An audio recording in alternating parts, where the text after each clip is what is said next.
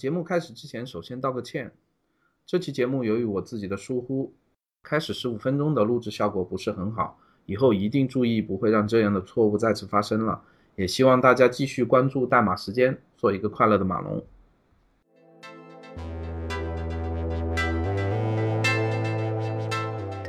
有一本评分还挺高的程序员的书，英文名字叫做《The Pragmatic Programmer》，中文译名叫做《程序员修炼之道》。有一次，我就在飞机上花了大约两个小时的时间，粗略地翻了一下这本书。当然，我现在已经几乎什么都不记得了，唯一记住的是里面有说，每一个程序员都应该有一个自己趁手的文本编辑软件，并且一直使用下去。这一期我们要谈的话题是 Emacs 这个文本编辑软件。如果你准备学习或者已经开始学习 Emacs，来听一下陈斌在这期节目里分享他如何学习、使用和成为 Emacs 高手的经验，并且在节目的最后，他也从一个更高的角度谈到了 Emacs 作者关于自由软件的这个理念。我们希望通过这一期节目，让更多的人知道、学习和推广 Emacs。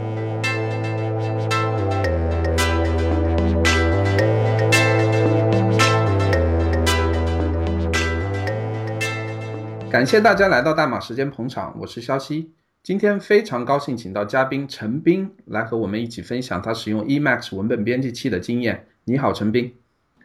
你好，肖西。在开始之前，陈斌，你能不能简单介绍一下自己？啊，好的。呃，我是一年成为 Emacs 高手的作者。嗯，我之前主要从事。嗯，软件开发大概有十五年的经验，目前主要从事呃 Web 前端的开发。嗯，我我们回头也会聊到你之前谈论的这篇啊一年内如何成为 Emacs 高手这篇文章。我知道它在那个 GitHub 上是一个非常流行的文章，现在已经有将近两千个星了，然后里面有非常多。呃，就是你分享的关于 E 使用 Emacs 和学习 Emacs 的经验，我们在之后的那个谈论中会会聊到这个话题。好的，第一个 Emacs 的版本其实是在我如果我打开 Wikipedia 这里啊，它是在一九七六年发布的，到今天二零一六年已经整整四十年了。但是神奇的是，Emacs 的社区到现在依然很活跃，有不少人使用 Emacs，给 Emacs 编写和维护插件。或者在 Newsgroup 上提出一些问题，或者回答一些新手的问题，我就想问，Emacs 作为这么一个历史悠久的一个文本编辑器，它为什么会有这么长的一个生命周期？你是怎么看呢？我觉得主要是 Emacs 的作者 Richard Stallman，他的理念非常先进，他的理念就是自由软件可以让用户有充分的自由。种软件，所以它的设计一开始就是基于给用户充分的自由，给了他们一个按照 EMS 用户按照 EMS 专家的说法，就是一个 Lisp machine。简单的说，就是你可以用 Lisp，就是 Emacs 自己的一个脚本语言，做任意你想做的事情。例如，如果你只是输入一个文本 A B C D，那么实际上你就执行了四个的 Lisp 命令。所以你可以改改变那个，重新对这，哪怕输入简单的字符 A，你也可以对它重新编程，所以给了用户充分自由。这就是为什么 Emacs 能够始终保持这么久的生命力的原因。那什么人应该使用 Emacs 呢？嗯，我的理解是，任何人都可以使用 Emacs，以他们自己认为合适的方式。就我的观察来说。现在用 Emacs 比较多的人有三类，一类是从事学术研究的，呃，类似于大学教授或者博士生，他们写论文的时候，他们要用到 Emacs。还有一些就是软件开发或者 IT 管理的人员、专业人士，也有少部分是专业作家，他们使用 Emacs。嗯，总之就是，如果你需要处理比较多的文本，需要大量的文本处理的话，你可能就。比较迫切的需要类似于 Emacs 这样的功能强大的编辑器，这是我的理解。好的，那啊，陈斌，因为我们是一个音频的节目，你也没办法分享你的那个 Emacs 的视频，那能不能就简单的请你介绍一下你平时每天使用 Emacs，你具体处理一些什么事情？呃，我可能我因为是做专业的呃软件开发，所以我用的一些功能可能并不是其他人会用到的。我是做前端开发，所以我用的比较多的是 JavaScript，它有一个专门的一个呃 mode 叫 JSTON mode，这个我用的比较多。然后它会做一些呃智能化的语法检查，这个我觉得比其他 IDE，比如呃 Sublime，Sublime 可能大家都比较熟悉，我觉得比 Sublime 强大很多。我也有我的博客上面也有很多。专门比较 Sublime 和呃 Emacs 在 JavaScript 开发上的优劣。一般来说，我的结论总是 Emacs 比较强大。还有就是说，嗯，处理邮件，处理邮件和一般人理解不一样。我并不是用专门用 Emacs 处理所有的邮件。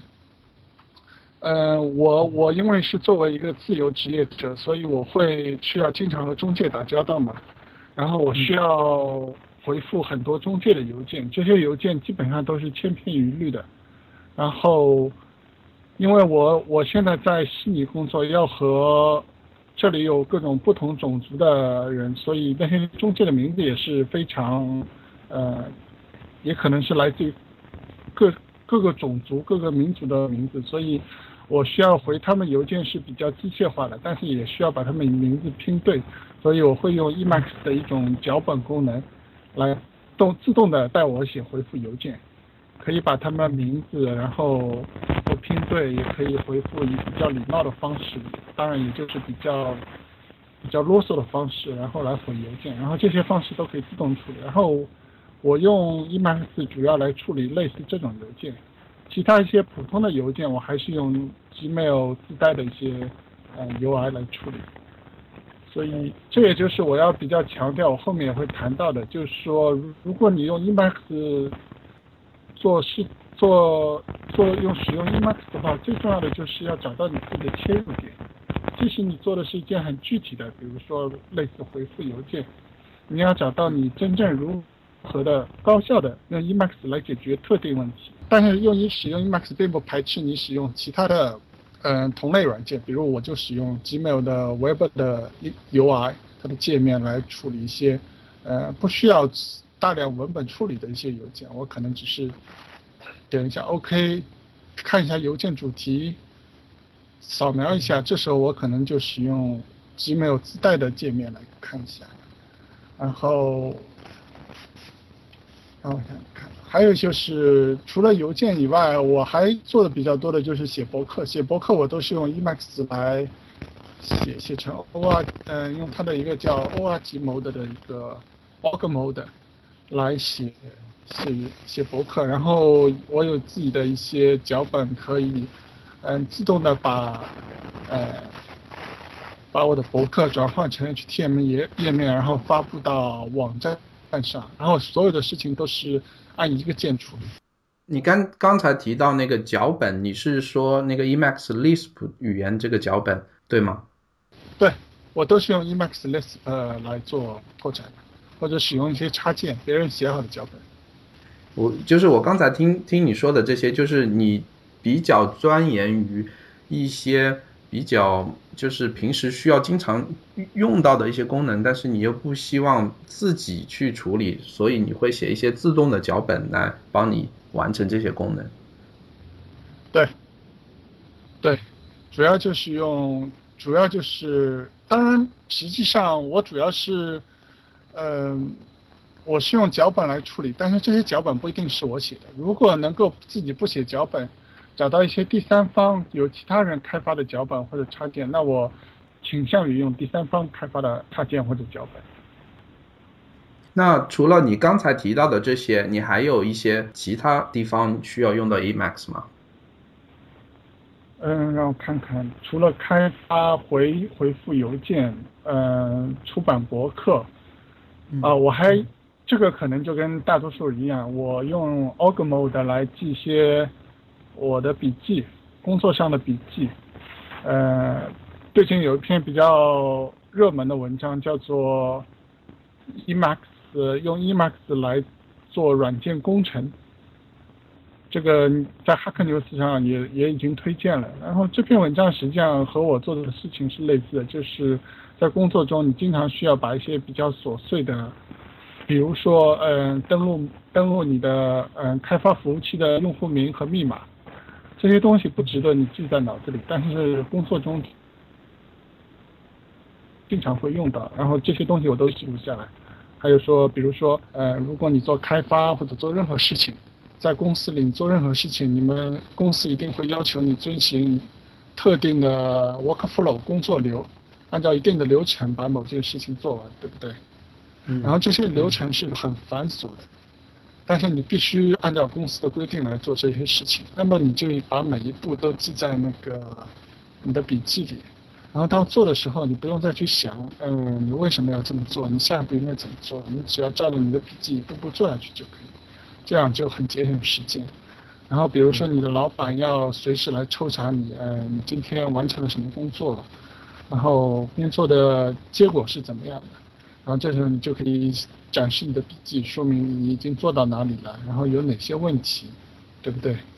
然后这些都是工作中正常的工作中，呃，你必须要做的一些事情，然后你用 Emacs 就可以简化这些流程，简化这些，呃。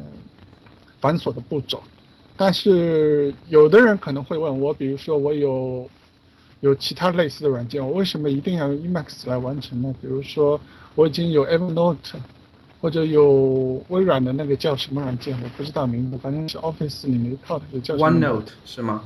啊，OneNote，对对对。那就是说，这时候，那我我觉得就是 Emacs 的一个特点就是它的自由软件，所以。它的格式都是纯文本的，那么你可以随时随地在任何地方都可以以你喜欢的方式来检查你的笔记，来展示你的笔记，这一点实际上是比较重要的，特别是特定于我的场景来说，我是要在不同的平台下嗯做开发做测试，所以这点就对我很有帮助，可以用用一个比较自由的格式，在任何平台上都可以作战，然后。这就我就谈到了用 Emacs 来记笔记，还有最后一个功能，可能比较少的人用这个功能，但是我发觉这个也很有用，就是说我用 Emacs 来，呃，收听 Podcast，收听那些，呃，收听那些那个叫什么来着？Podcast 的中文怎么说？呃，播客是吧？播客，对，播客，我用我用 Emacs 来听播客。这啊，这倒是一个很。很新鲜的功，能不能请你稍微多介绍一下？因为平时大家都是要么在网页，要么在手机上。你用 Emacs 听播客，那那是不是说你就必须在电脑上听呢？你不能用手机吧？呃，手机也手机肯定不行啊，因为手机上不能跑 Emacs 嘛。这个实际上是一个比较新颖的功能，我可能在将来我会写一些文章介绍一下这个，我相信还是比较独特的。除了我一个人可能做到像我这么深入彻底的，嗯，使用 Emacs 来听播播客，嗯，我也使用手机的软件来听播客。但是为什么我我这里要用在电脑上我用 Emacs 来听呢？就是说，呃，Emacs 的话，我将来会谈到了，我使用了一个特定的一些技术，然后可以听一些，嗯，可能历史比较悠久的一些播客，因为。播客你知道，它总是给你最新的十条或者二十条，呃，呃记录，对不对？如果我想听一年前的播客，可能找起来就比较麻烦，对不对？所以，所以这就是我为什么用 Emacs 的呃原因。它可以听，甚至一年前的播客也可以听，两年前的播客也可以听。然后在电脑上听也很方便，我完全知道现在有很多同类的桌面软件，甚至有一些嗯 Web 应用程序也可以做到收听播客。比如说最流行的就是，呃，若干年前是 Google Reader，对不对？嗯，对。然后现在流行的是 Feedly，Feedly，F W E D L Y，这个我也都在用，Google Reader 和 Feedler 我又也在用，但是我觉得他们的界面，除了我之前说到缺点不能听很久以前的播客以外，他们的界面啊，包括视频、音频播放方面都不够自由。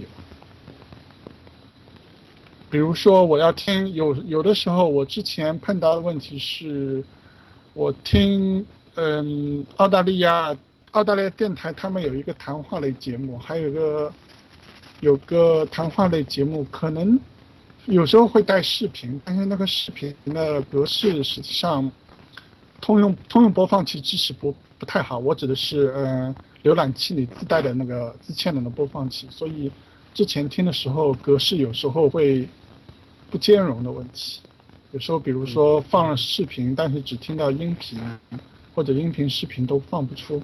但是如果我用了 Emacs，然后结合那个 Linux 下有一个播放软件叫 M Player 听说听说过？M P A Y E R，对，它是我支持万能格式，然后和它结合以后，我就可以非常自由的听任何格式的呃音频或者视频或者。观看视频或者听视频就不需要再担心格式兼容的问题，所以这也是我为什么用 Emacs 的听播客的原因。我觉得是非常不错。将来我会公布一些技术细节。好好好，会公布在你的个人博客上是吧？对，公布在我的个人博客上。嗯，好的好的。就是你刚才聊到用 Emacs 来听播客这种功能，真的我我想都没有想过。但是可能，比如说你现在已经实现了，我觉得就很好的展现了 Emacs 这种扩展性的功能，就是只要你自己愿意去学，愿意去做，真的很多功能你都能自己来实现，这真的是一个非常强大的地方。对，是的，这也是我为什么强调，嗯，Emacs 的自由性，只有你真正理解了它的那，嗯，或者如 Richard Stallman，就是说 Emacs 的。原作者的理念，自由软件的，你真正理解了自由软件的理念以后，你可以充分发挥 Emacs 的功能，强大的功能。技术细节只有在你掌握彻底理理解了这个理念以后，技术细节你才能做进一步的拓展。所以觉得理念是非常重要的。陈斌，你之前谈到你用到过其他的文本编辑器，比如说 Sublime 或者。或者 WebStorm 这种这种文本编辑器，然后你认为 Emacs 还是比他们更加强大一点？能不能对？是你就是更多的介绍为什么你会这样想呢？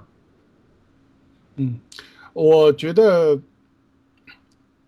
Sublime 或者 WebStorm 他们主要还是和 Emacs 最大区别还是前者是其他其他软件都是商用软件，就是说他们是为了最终目的还是为了获得更大的利润来开发，而 Emacs 是自由软件，这就导致，嗯，例如 Sublime 或者 WebStorm，他们开发的一些很方便的功能，都是针对大多数、绝大多数的，呃，开发者，他们不可能为了一些，嗯，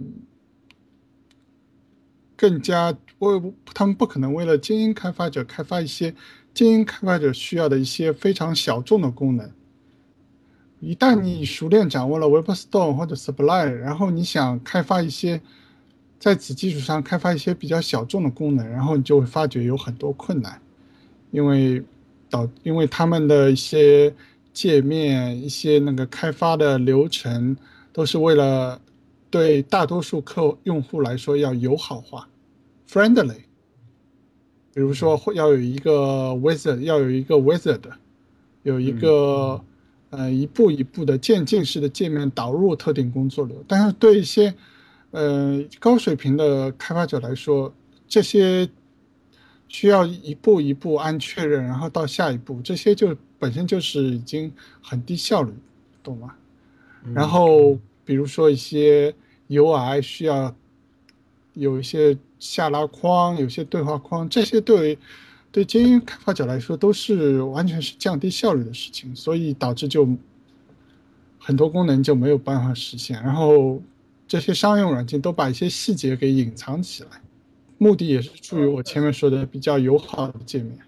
嗯，我甚至于都不知道 Sublime 和 WebStorm 这种嗯商用软件，他们能让你自由开发插件吗？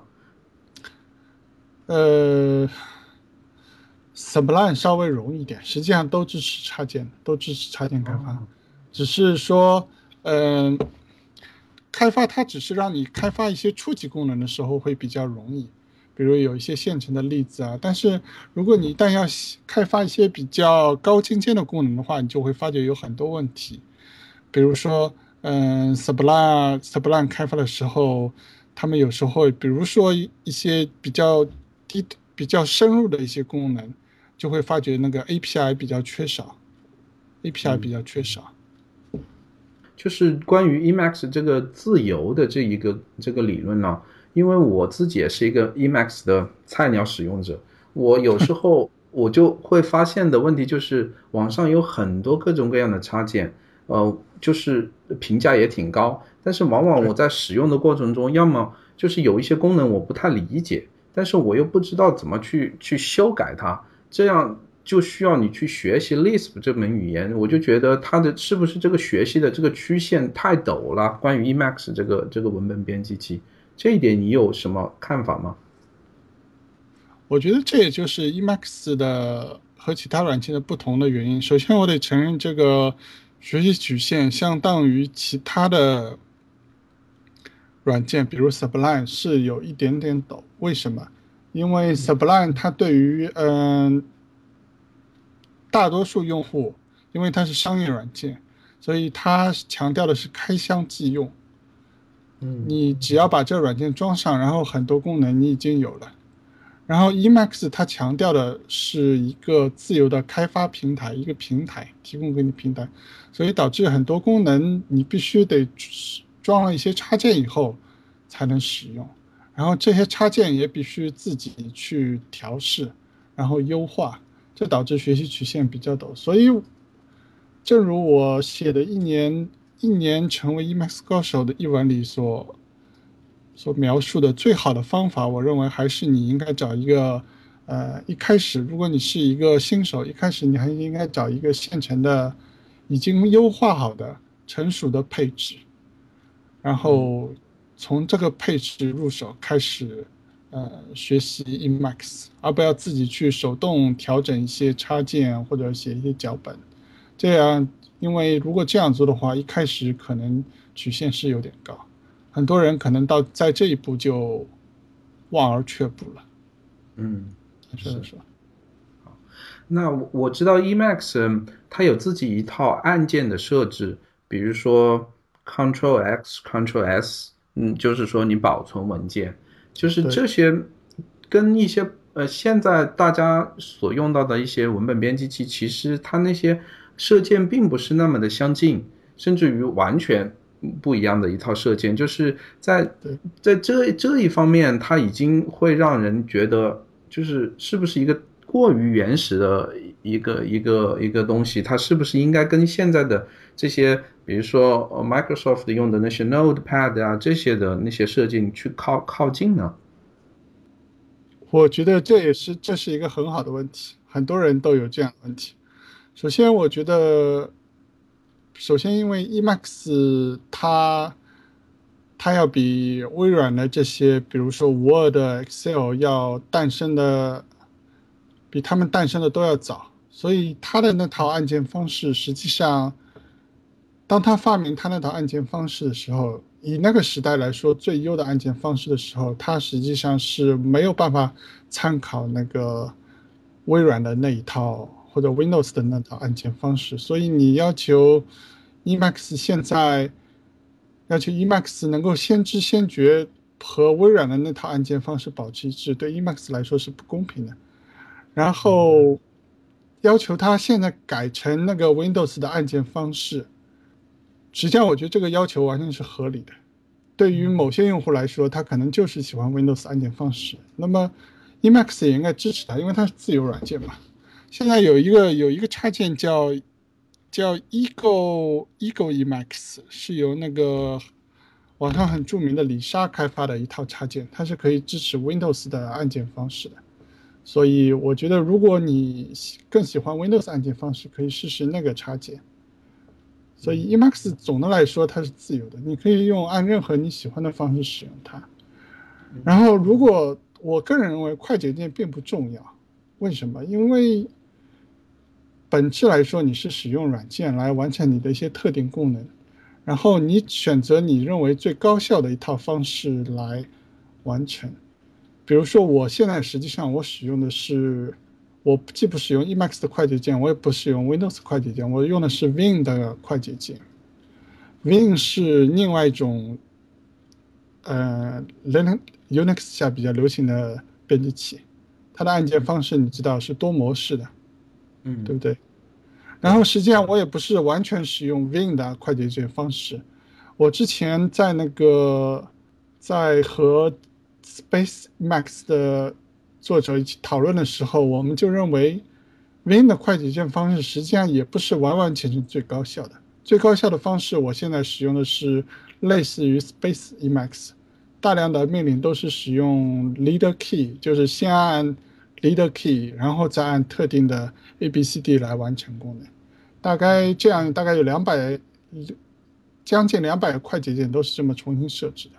所以我觉得快捷键并不重要，你完全可以不断的优化，然后找到你自己认为最合适的快捷键啊，来来设置。就我目前来说，我觉得我目前使用的快捷键对我个人来说是最高效的，是用 Win，然后再加上 Evo Leader 的一些快捷键，加上 Leader Key。那你是怎么来嗯检查自己那个射箭的效率？你有什么工具来？来帮助你查看自己的效率吗？这个问题问的很好。大概一个礼拜前，我发表了一篇文章，叫做“呃，怎样在 Emacs 里面做到最高效的快捷键设置”。我刚刚发表一篇文章在我的博客上，然后有一个软件也是也是李莎设计的，然后有很多人改进，叫做 Key Frequent Key Frequent K E Y F。R E Q，嗯，它是 Emacs 的一个插件是吧？对，也是一个插件，翻成中文就叫 Key Frequency，就是按键的频率。它可以记录你，嗯，执行所有按键的，嗯，次数。然后我发表了文章，嗯，里面公布了我六个月内所有执行的命令的次数，还有占所有命令的比率。如果你去看我那篇文章，就可以发现我的快捷键已经做到了最优。怎么说呢？比如说，嗯，查找文件，对不对？嗯，查找的文件的话，嗯，我就是按 K 键按两次。如果你看 K 键的位置，你可以发觉 K 键正好在我的中指下面，所以我根本不用移动手腕，我就可以按，我就可以查找文件。然后为什么我把 K 键设为，嗯？设为查找文件呢，因为我的数据里面，我六个月里的数据已经证明了，打开文件、查找文件是我最常用的命令，所以我以根据我的数据，我重新优化了我的快捷键，把 K 键作为我的查找文件的呃快捷键。嗯，这是一个很好的一个想法，我没有使用这个东西。我回头估计也得好好看一下怎么修改一下自己的。嗯嗯嗯。刚才我们也聊到很多 Emacs 它周边的一些插件，但是我不知道 Emacs 就是它有一些自己的嗯呃包管理器对吧？会把一些三方的第三方的插件放到包管理器中，然后方便大家下载。就是你能不能也帮我们简单介绍一下呃 Emacs 周边的一些包管理器的功能？最最常用的包管理器就是它原生的包管理器了，叫 Package.dot.el 了。这个是，嗯，只要你使用的是 Emacs 是二十四版本以上的，那就这个包管理器就自带了，呃，自带了你需要常用的一些插件。然后你只要，我相信大多数人大多数 Emacs 用户都知道了，只要按一下 Alt X，然后 List Packages，你就可以看到插件列表，然后你只要选择安装，对不对？然后，但是默认如果默认使用的是 GNU，嗯，GNU 基金会自自己的一些呃软件包，所以数量比较少。那么现在大多数人。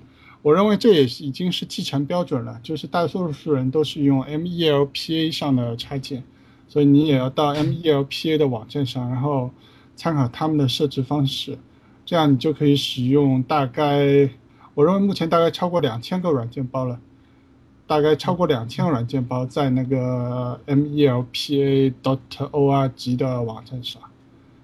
好的，陈斌，你使用的比较频繁的。第三方插件，你能不能帮我们介绍一下？这个，我我用的最多的，我用的最多的插件应该是，让我看一看啊。我实际上用的最多的插件，就是一些都是都是基于文本处理了，比如说，嗯。嗯，我用的最多的应现在应该是，如果是指出第一名的话，应该是叫 Expand Region。哦，Expand Region，对，它它的功能是，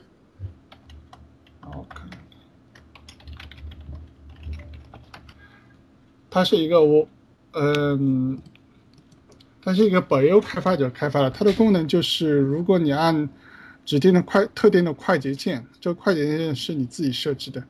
它可以选中当前的智能的选中当前的词或者特定的区域，比如说你，比如说我在编辑一段嗯网页，然后如果你按这个快捷键，它会就会把当前的一个词给选中，然后你继续按，比如说按加号，然后它就会把这个选中的区域扩展，所以叫 expand region 嘛。然后选中当前的，把把这个词包括的一些 HTML tag 也选中，然后你不断的按加号，它就不断的扩展，就这样。就是以直到你认为他选的那个区域是你想要的那个区域之后，你再在那个基础上去操作。对，对，当然加号或者说这些快捷键都是你自己设的。嗯，你可以选设成自己最方便的快捷键。嗯。我之前在看你博客有一篇文章，是我记得在 Emacs 里面有一个很好的插件叫 Helm，它就是能，比如说你查查找文件的时候，它能跳出一个下拉菜单，然后列出一些当前那个路径下的那些文件。就是这个 Helm 的话，后来你好像把它改成了叫 eView 这么一个插件，如果我没记错的话。对，Helm 实际上非常好。我唯一对它不满意的功能就是它有时候会比较慢，会比较慢一点。然后它的插件的那个它本身很好，但是它集成的一些第三方插件的代码我看了，坦率的说那些代码写的并不好，效率比较低。然后在一些低端机器上运行的时候就会有很多问题。这个我也只能是用中文讲一讲，用英文我是不敢讲，会得罪比较多的人。所以，我在我的博客里实际上有暗示，我会列了一些技术细节，说明为什么我对我觉得 Ham 比较慢。坦率的说，就是那些第三方插件代码写的太糟糕了。然后我认为 Ham 的那个 API，它实际上用多了以后，你就会发觉它设计的也不是很方便，它有一些 over engineering，就是。为了工程化，为了工程化而做的过于工程化，导致一些 API 用起来不是很方便。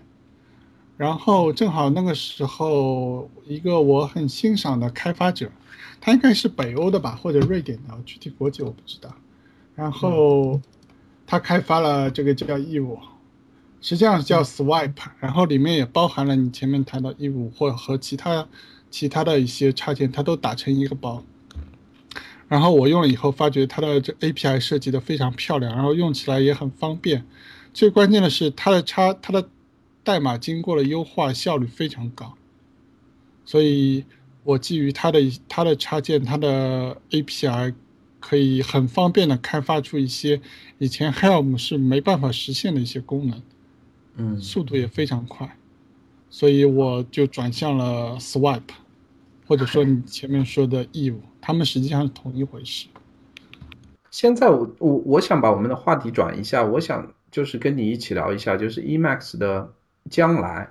就是 Emacs 它发展的前景，就是现在其实啊，如如我们之前说的，包括像你这样的呃高端的开发者，就是非常喜欢 Emacs，但是又有其他一些新的编辑软件，包括一些 IDE 的那些，比如说 Microsoft 的那些 Visual Studio 的那些那些软件的兴起，就是 Emacs 在这个。这这么一个 ecosystem 里面，它到底将来会扮演什么一个角色？然后我们的那个 Emacs 的使用的用户量会不会增加呢？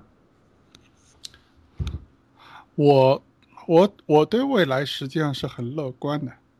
为什么这么说呢？因为我从二零一零年到现在，我是眼看着呃，Emax 的新社区越来越兴旺，然后也有很多的有各种。最新的高质量的插件不断的涌现出来，比如说我们我们举个例子，现在 Emax 的那个呃，大概已经有超过两千多个或者两千五百个吧，我具体数量没看过，大概有两将超过两千个高质量的插件，然后你可以使用，已经涵盖了各方面的功能，所以。就插件来说，社插件开发的社区是非常兴旺的。更具体，我我坦率的说，比一和比如说和 Sublime 比较，我觉得 Emacs 社区的插件是数量或者质量都是远远超过 Sublime 的。然后最重要的原因，Emacs 社区最近五年为什么会这么兴旺？我觉得最重要的原因是 GitHub。GitHub 它是可以让大家可以更方便的，嗯，共享代码，对不对？然后大家可以互相交流最新的技术，所以，所以 GitHub GitHub 兴起导致了 Emacs 的这个插件大量的高质量插件大量涌现。嗯，然后 Emacs 本身来说，正像我反复强调，它是自由软件，所以。如果你已经有了一个社区，然后有了网站，你可以自由的共享代码，大家自由的互相交换代码、改进代码，那么没有理由这个社区不进一步繁荣下去。然后我知道很多人对 Emacs 有疑虑的原因是，可能是觉得那个 Lisp 语言的语法可能比较奇怪。嗯，我对不对？我我其实刚才就想提这么一个问题了，你继续说，你继续说。啊。对我，以我个人，这可能这实际上只是一些初步的印象。如果你深入的使用，嗯，Lisp 语言开发一些插件，你就会发觉实际上它是很好学的。你并不需要了解 Lisp 的所有语法，你只要了解最基本的语法。比如说，呃，像我开发当初开发 Lisp 插件的时候，我对于嗯，conditional statement 就是。如果但是 if then 都不是很熟悉，但是我一样把插件开发出来了，这个在我的文章里我提到过的，对不对？这也跟每个人的水平、基础水平有关系吧？不是谁都能这做到这样。没有没有，我我犯了比较多的错误，这个过了过了一年以后有人指出来了。不过虽然我犯了犯了一些语法上的错误，但是逻辑上还是正确的。嗯。就最终软件功能也没有受太大影响，所以我个人觉得，就是很多人实际上是受了网上一些，嗯，网上一些流行说法的影响，觉得 Lisp 太难，要求智商太高，所以这实际上都是坦率的说都是胡说八道啊，很容易的，我觉得不比不比任何语言难，你只要用它去用去就行了，嗯。最重要的是，Emacs 的它的架构还有它的历史，决定了它现在你已经有大量的 API 可以使用了。嗯，就如果你想使用任何功能，四十呃，你可以都可以找到你想用的 API，然后这些 API 已经就经过时间考验了，所以你现在开发插件是非常容易的。嗯，这个只要你尝试用。呃其他语言，比如 Python 去开发其他编辑器的插件，比如 Sublime，如果你体会，你就可以体会到 Emacs 下开发插件实际上是非常容易的。然后这就是我认为为什么 Emacs 的发展前景是非常光明的，因为它是一个自由软件。然后现在也有了 GitHub 这样的平台，你可以交换一些完全不受任何版权限制的代码，GNU GPL 的代码。所以你，然后 Lisp 语言本身还是很容易学的，然后它积累的一些 API 又很多，质量很高，所以没有理由它不继续兴旺发展下去，对不对？啊，还有最后一条，最重要的一条，Emacs。是由 GNU 基金会来支持的，对不对？嗯，所以它是永远不会消亡的。有有 GNU 基金会这样信信誉信誉非常优秀的基金会来支持的话，它永远会维护下去的，对不对？嗯，是的。这里要提到的一点就是 Emacs 它有各个的版本不一样，就是 GNU Emacs 是其中一个非常流行的一个版本。对。但是就是说现在，现在基本上已经是由 GNU Emacs 一统江湖了。可能有我知道有一个分支版本叫 X Emacs，对不对？那个版本现在基本上已经淘汰了，大家都用 GNU Emacs 了。嗯。还有其他版本吗？你知道？我不确定，我只知道有各种版本，但是用的人真的很少很少。包括我自 己就是用的 GNU Emacs。对。但是我发现有一个嗯非常麻烦的问题，对于 Windows 用户来说，GNU Emacs 真的非常难设置。嗯，我是花了很多时间去设置 Windows 上面的版本，包括去找一些。呃，只有 Linux 上面才有的功能，你需要把那些那些插件也好，或者 DLL 的那些那些嗯编译好的东西也好，你要放到 Linux 呃放到 Windows 上面，然后你还得去调试。就最后我就放弃了，我还是装装了一个呃呃乌邦图的虚拟器在我的呃 Windows 下面，因为我的工作需要用到 Windows，这是没有办法。我自己的电脑是用。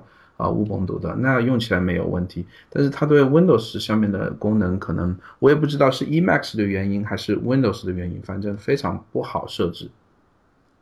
我不知道你有没有这一方面的一些一些经验或者心得。嗯，这是个很好的问题。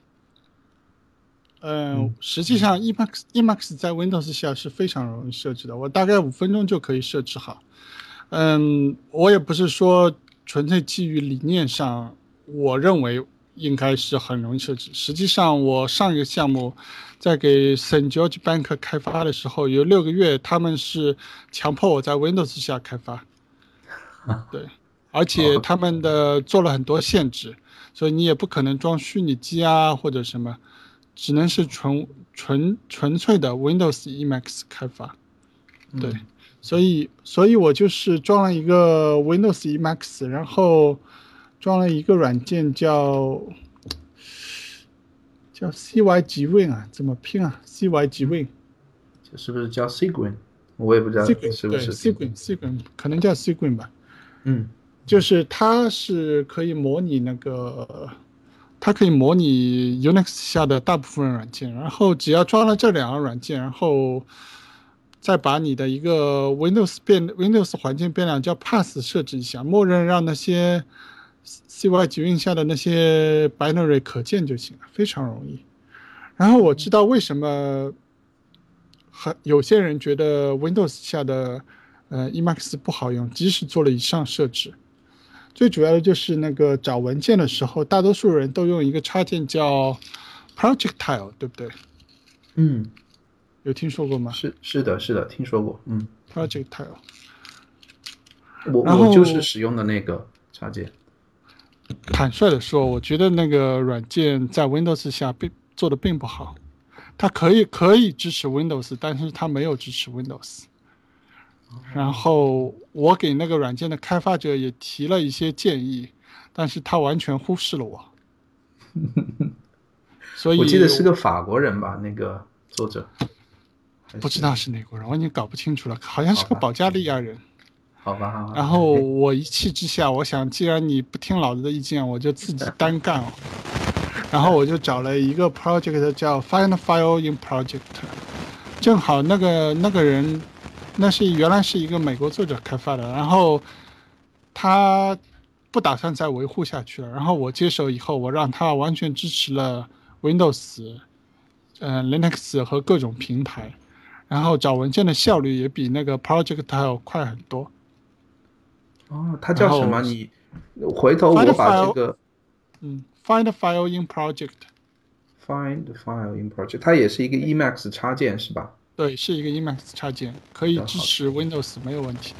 嗯，对，我会回头把这个插件的那个链接，我会也会放到我们这这期节目那个 Show Notes 里面，方便方便听众去去查阅。嗯嗯。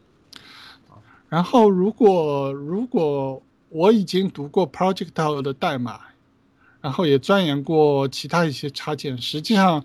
他们要支持 Windows 是非常容易的，Windows Emacs 默认的 API 已经提供了对 Windows 的原生支持。你要把一些 Linux 下的插件或者呃 OS X 下的插件，我指的是 Emacs 插件移植到 Windows 下，实际上只要改一两行代码。只是因为很少人在 Windows 下使用这些插件，所以。所以这些插件也没有被移植过去，嗯，但是如果你想修改它们，然后比如说给这些插件作者提交一个呃 request，让他们来支持 Windows，实际上是非常容易的。Emacs 本身并没有阻止你在 Windows 下做任何操作，比如说 grep 啊、grep、grep、find file 啊、打开目录啊，这些都是原生支持的，都有足够的 API 支持，嗯。如果你那目前来说，我觉得一种就是，如果你有 Windows 下的问题，就问我了。好，我我应该是这方面目前来说是，就全世界来说我是权威了。或者就是你自己学 Lisp，然后自己来解决了。嗯，我希望不会有呃成百上千的听众到你的那个博客上留言问你。嗯。嗯，刚才我们谈谈到很多，就是用 Lisp 语言来来开发一些 Emacs 的插件，但是我也知道有很多听众，包括我，有这么一个疑虑，就是我学 Lisp 需要花时间，但是 Lisp 好像在其他地方的应用并不广广泛，它不像 JavaScript 一样，你在很多地方都能用到它。那 Lisp 它现在是不是有一些，比如说在网站开发呀，或者在我不知道还有一些什么的地方能能用到它吗？这个我必须得实事求是，我本人也是使用 JavaScript 开发了大量的网站，所以坦率的说，我认为 Lisp Lisp 在应用场景除了在 Emacs 做编辑器拓展以外，在其他网站开发方面，目前来说没有很多的应用。嗯，但是反过来说。正因为 Lisp 专注于我们谈的是 Emacs Lisp，它专注于编辑器开发，所以它在编辑器开发方面也有是非常强的。然后我知道现在有很多最新的编辑器，比如 Atom，对不对？嗯。比如，嗯，微软的 Visual Code，他们可能可以用 JavaScript 或者类 JavaScript、TypeScript 或者 CoffeeScript，类似于 JavaScript 的语言来开发，但是。因为这些语言是通用语言，所以在编辑器开发方面实际上并不是他们的强项。如果你真的要做一些深入的开发，实际上有很多细节还远远没有达到 Emacs Lisp 这样的高度。这个技术细节来说，我觉得就就很多了。最重要的可能是性能方面，就做不到 Emacs Lisp 这样的性能，或者说有一些。或者说有一些类似于 Emacs Lisp 一些特定的功能，Lisp 一些特定的功能，比如说，呃，Auto Load，还有 Advice，嗯，呃，让我解释一下什么是 Auto Load。Auto Load 就是说，嗯，你有一个模块，然后你可以这个模块还没有载入内存的时候，你可以使用这个模块，好像它已经载入内存了，然后你可以在其他的模块中，或者在你的代在你的编辑器里就直接使用这个模块。只有当你真正使用到的时候，它才会被载入内存。这样就可以使 Emacs 运行的时候效率比较高。然后 Advice 就是说，对任意的模块你都可以改它的，嗯，你不用修改它代码，你就可以把这个模块的那个，嗯，实际运行的代码的行为给改变。嗯，这也是我认为一个很有用的功能。这只是举两个例子了，可能技术细节比较多，一般用户可能理解不了。我的观点就是很多比较先进的功能，实际上目前来说，类 JavaScript 语言实际上是没有办法实现的，或者说实现的比较差。然后，我个人觉得编辑器开发或者编辑器使用和网站开发实际上是完全是两回事，基本上没有什么可以互相借鉴的地方。即使你用 JavaScript 写那个编辑器插件，你写的很熟练，对于你 Web 开发实际上也没有太大的帮助。坦率的说，所以我觉得用一个用 JavaScript 开发编辑器插件，实际上我觉得并没有什么太大的优点。那 Lisp 这门语言就是我接触的很少，我就偶尔能看一下那些插件的那个呃代码。它是不是也是一门所谓的 functional program language？就是如果我们想学这一方面的呃技术的话，Lisp 也是一个比较好的，就是上手的一门语言，对吧？对，它是 functional 的 language，然后它的语法实际上比 JavaScript 简单。因为它设计的比较早，所以没有类似于 JavaScript。你知道 JavaScript 有那个 closer 的概念，闭包的概念。如果你用了那个概念以后，可能写的语言就会比较可以写出非常复杂的呃一些技巧啊或者东西。可能当然，因为 Emacs Lisp 设计的比较早，所以它不支持类似于 closer 这样概念。这是我的理解啊。可能现在有一些新的扩展，导致了 Emacs Lisp 可以支持这样，但是目前来说，我认为是不支持的。然后，这 Emacs Lisp 实际上，如果你越过一个最初的门槛，然后掌握了它基本语法，实际上写起来是比较简单的，因为它本质上是一门比较简单的语言，它设计的比较早，所以它的用法都比较简单。好的，嗯，然后我想。就是现在是一个很好的时间，我们一起来聊一下你那篇非常有名的文章，叫做《一年内如何成为 Emacs 高手》。里面有两点我觉得非常，怎么说让我意外的地方，就是你提到了不要学习 Lisp，然后也不要记快捷键。就对一个初学者来说，你能不能就是分享一下你写这篇文章的一些一些心得？对我写这个文章的目的就是。在写这篇文章之前，我基本上已经把 Internet 上所有的人的关于学习 Emacs 的文章我都看过了。然后说老实话，我对我写这篇文章，就是因为我对之前的文章都不是很满意。嗯，因为我觉得他们过于强调记快捷键，然后学习 Lisp。然后我本人恰恰不是从这种方式掌握 Emacs 的。然后我可以谈一谈我是怎么找到我自己的方法的。好的，然后这也是一个比较有意思的故事。之前我在一家美国公司工作，公司的名字我就不谈了。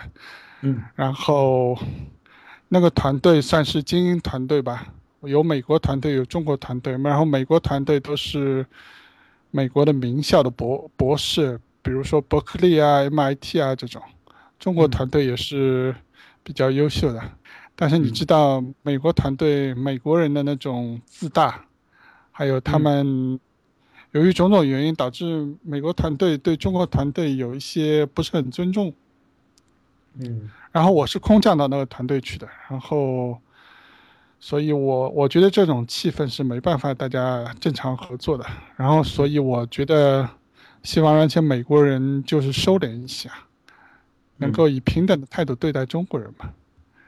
然后，其中有一个美国人是特别嚣张的，然后我就因为他以自己是 Emacs 高手为自豪，所以我出于 我认为最有效的方式就是能够让他对超过他，然后让他收敛一点，然后如果他收敛一点，其他的，呃，老美可能就也会收敛很多，这叫枪打出头鸟嘛，对不对？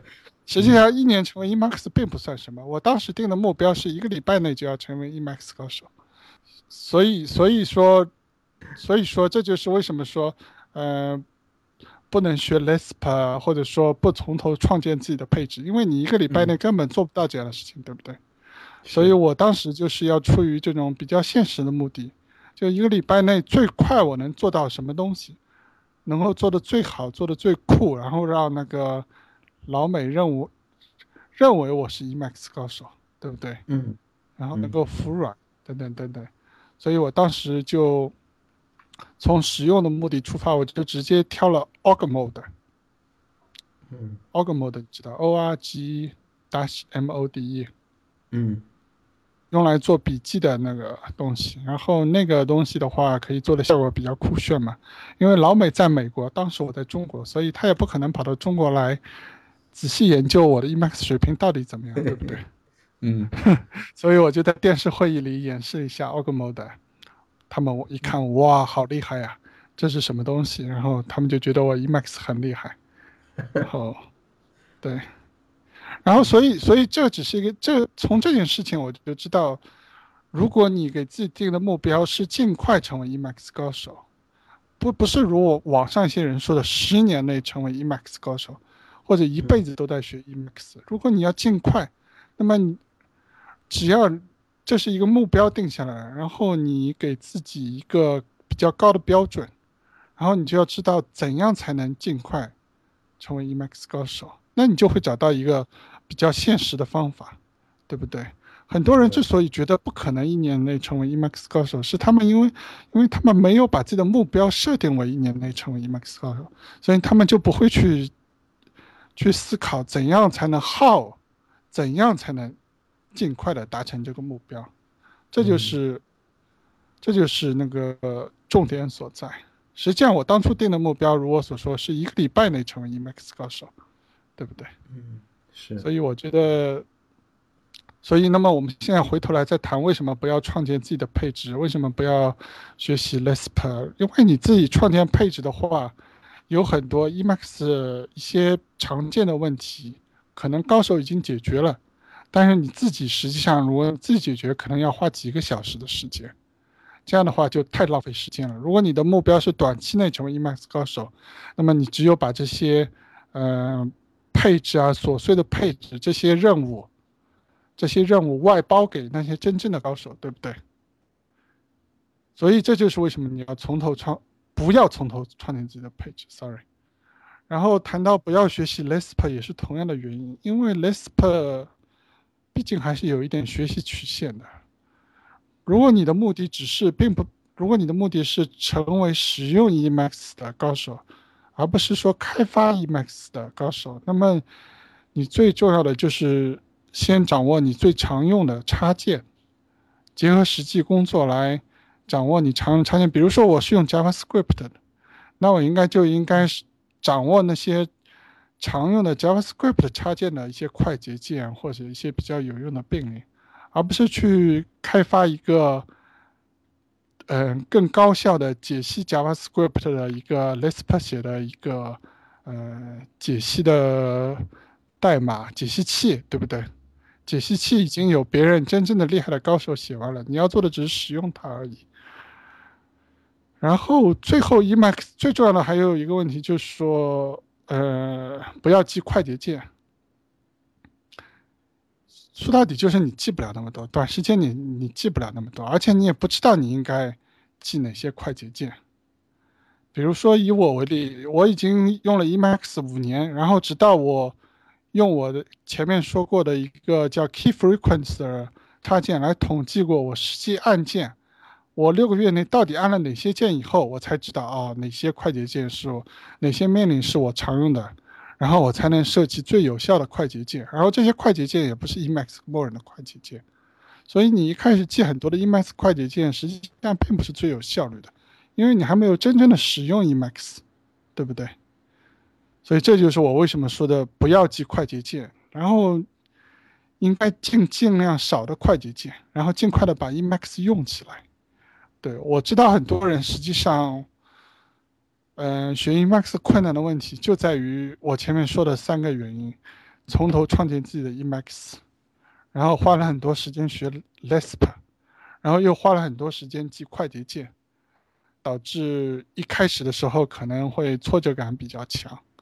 然后我觉得证明我的观点的最好的那个方法就是实际看一下，这在我的那个文章里也提到了，把我的那个把我的配置从 GitHub 上用 Git Clone download 下来，然后看一下我实际的那个呃，看一下我的 Git 的历史记录，就可以发觉我一开始我并没有做很多的呃，做很多的那个调整。我完全是用了 Steve p u s e l 的那个配置，然后我一开始实际上是给 Steve p u s e l 报 bug 报了很多，然后是用 Steve p u s e l 然后根据我的建议，然后他做了很多调整。如果你看这个历史记录，你可以发觉早期的很多 commit 都是 Steve p u s e l 他嗯提交的，然后里面有提到我的名字。嗯，你刚才提到 Steve，他也是一个 Emacs 高手，对吧？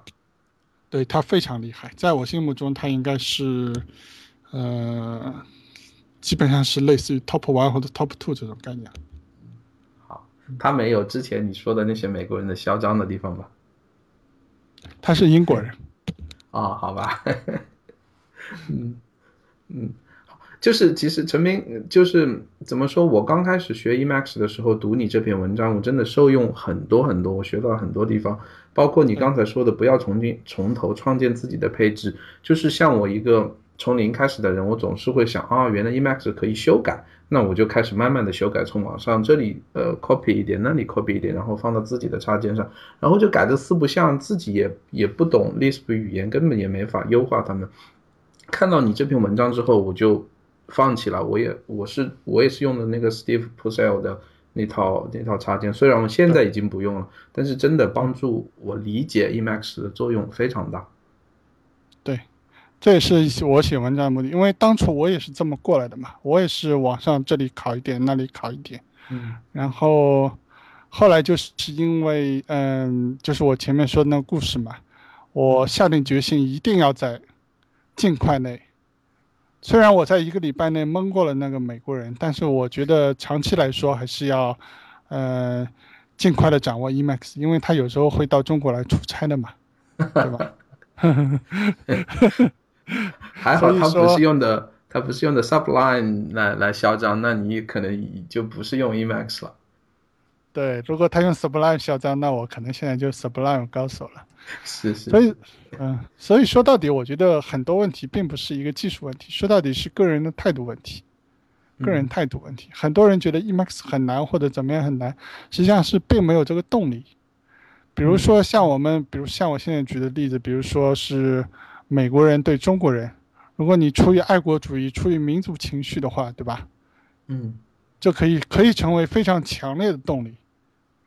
我是比较懒的，但是一旦受到刺激以后，我也会非常的，比如类似于这种民族情绪啊，或者民族主义的这种情绪，然后你就会觉得非常不爽，然后我就会非常努力的，然后希望能够尽快的成为 Emacs 高手，然后就突然想到了这个办法，对不对？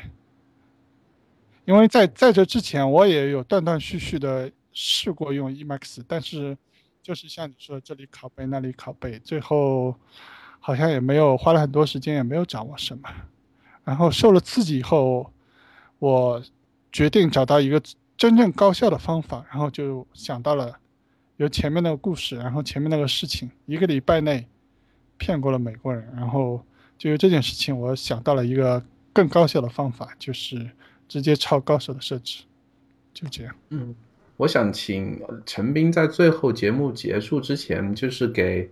像我这样的一些初级 Emacs 用户，就是怎么说上手一段时间，然后又放弃，然后再去学习，就是反反复复这种情况会出现很多。你觉得有什么办法能够能够帮助我们，就像你这样一成为一个真正的使用 Emacs 的人吗？在将来？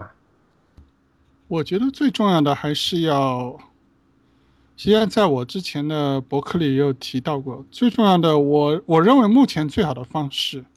嗯是到 Richard Stallman 的呃网站上，他的网站上有一些关于他的本人的访谈的一些录音，可以下载一些录音反复的听。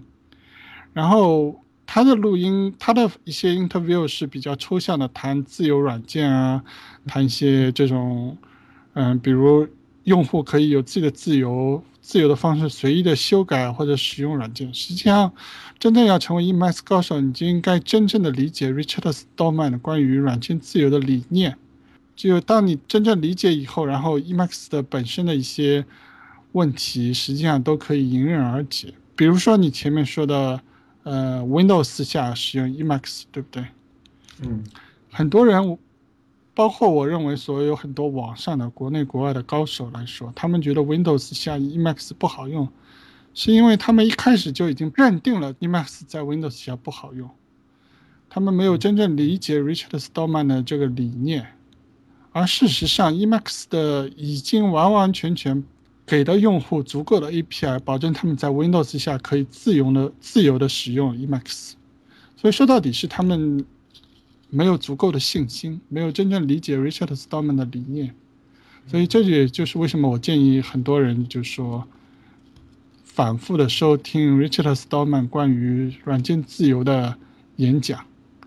Richard Stallman 是我非常敬重，他可以说，呃，他的地位在软件软件来说，我觉得可以相当于爱因斯坦在物理界的地物理物理学界的地位是非常重要。这个人也是非常。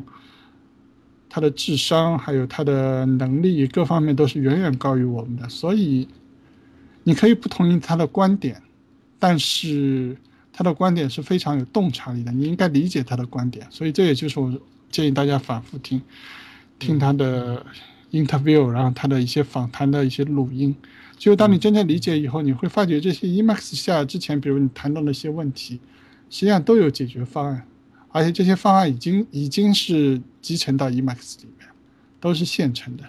举个例子，比如说，嗯，之前我在开发一个 Emacs 的插件，叫做呃，叫 Evil Evil Market，Evil Market。然后实际上我就用到了一些很老的 API，比如说 SGM SGM Mode 的 API。然后用了以后效果非常好，很多人都说哇，Emacs 这么强大，这么强大，可以做 Sublime 做不到的或者什么什么，都觉得这个插件很好。但实际上我没有写，我没有写很多代码，我只不过重用了一下 Emacs 一些很老的 API 而已。所以这个例子就是说，Emacs 已经非常强大了，然后它是完全根据理，完完全全实现了 Richard Stallman 的理念。之所以你觉得它有这样那样的问题，实际上是。你对 Emacs 还没有足够的信心，然后导致碰到了一些很小的问题，你就完全放弃掉了。所以我觉得，如果我现在，现在如果我觉得能提的最好建议就是反复收听 Richard Stallman 的演讲，然后这是最最重要的。然后其他的我建议，我觉得都在我的那个一年成为 Emacs 高手里已经都写了，就是说，呃，用高手的配置啊。给高手报 bug 啊，然后不要学 Lisp，不要记快捷键啊，等等等等等等，就类就是这样，这些都是次要的，这是都是具体的，呃，practice 实践，最重要的是你的理念，关于软件自由的理念，理解了这个理念，然后其他一些 practice 都是水到渠成的，我觉得。好的，非常感谢陈斌。